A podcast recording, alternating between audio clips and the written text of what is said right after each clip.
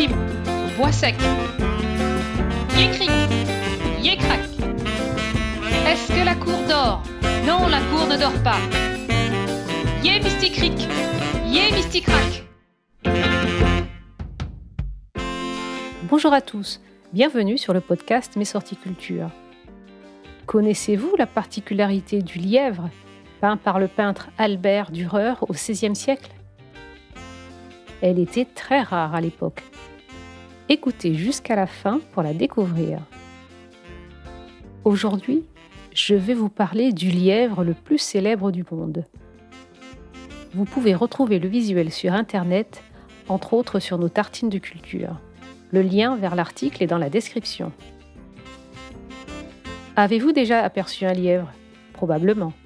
Mais avez-vous eu la chance d'admirer le lièvre d'Albert Dürer en personne au musée Albertina de Vienne? Je parie que si c'est le cas, vous faites figure d'exception et vous avez beaucoup de chance. Car après un maximum de trois mois d'exposition, cette œuvre de 1502, fleuron de la Renaissance allemande, a besoin d'être entreposée pendant cinq ans à l'abri de la lumière avec un taux d'humidité inférieur à 50% pour que le papier puisse se reposer correctement.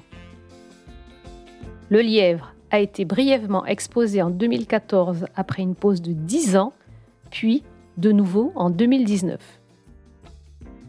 Cette aquarelle de Dürer est sa plus célèbre étude de la nature et marque également une étape décisive dans l'observation et la représentation de la nature dans l'art occidental.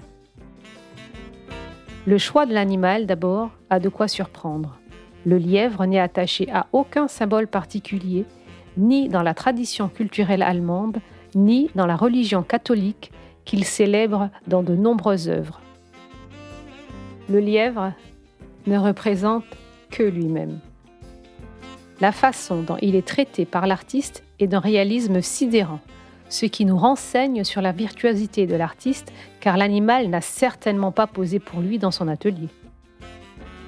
A-t-il pris pour modèle un lièvre naturalisé? Ces techniques n'existaient pas à l'époque. Un lièvre mort, tout simplement Non plus. Car ce lièvre-là, vieux de cinq siècles, semble prêt à bondir. Il est montré dans la splendeur de son jeune âge, plein de vitalité. Seule explication. Dürer a longuement observé l'animal et il était doté d'une incroyable mémoire visuelle. Même le regard de lièvre semble plus vrai que nature.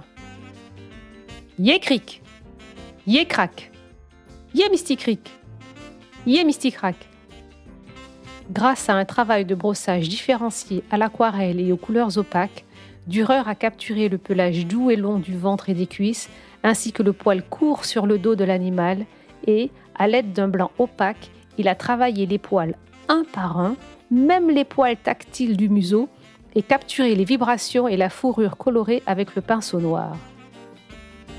L'animal a été peint de trois quarts face et son expression révèle une certaine vigilance.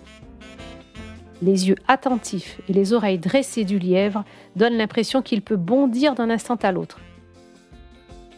Dürer témoigne ici d'une empathie extraordinaire pour cet être vivant auquel il rend un hommage vibrant. Il y a sur ce dessin un autre détail étonnant. Dans toutes les copies qui en ont été faites, et elles sont nombreuses, le lièvre se trouve dans son environnement naturel. Ici, la bête semble d'autant mieux mise en valeur qu'elle est entourée du vide de la feuille. Une forme d'abstraction très rare pour l'époque.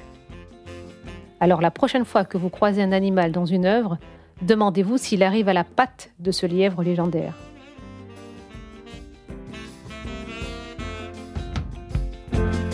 Je vous remercie pour votre écoute. J'espère que cette découverte culturelle vous a plu. Je vous invite à aller sur la plateforme d'écoute de votre choix pour nous laisser 5 étoiles ou un avis. Nous nous retrouverons dans deux semaines pour un nouvel épisode. Abonnez-vous à notre podcast Mes sorties culture pour ne rater aucun épisode. D'ici là, vous pouvez aller sur le site web mesorticulture.com pour trouver des visites guidées pour découvrir notre patrimoine culturel et aussi répondre à nos mardis devinettes et à nos énigmes du vendredi toutes les semaines sur Instagram et Facebook. Tous les liens sont dans la description.